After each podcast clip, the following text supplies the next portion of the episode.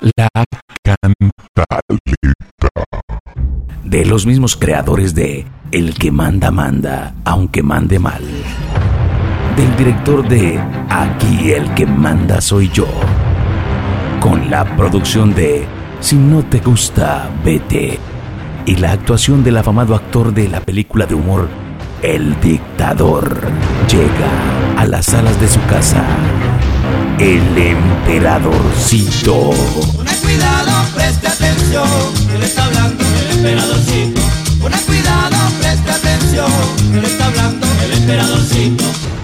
Una historia basada en hechos de la vida real, grabada en un recóndito pueblo de los llanos orientales, donde los ciudadanos cansados de los malos gobernantes le apostaron a un gobierno con autoridad. Pero eligieron fue un gobierno autoritario, con un pasado político negro.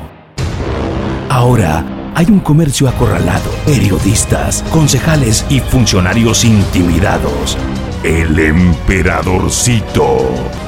Una producción de La Embarramos Productions. Véala en los principales tinteaderos. Claro, cuando tenga pico y cédula. En corrillos y pasillos de la ciudad. Si tiene alguna crítica, mejor resérvesela. O piensan igual que yo. O si no les castro su libertad de expresión. El emperadorcito.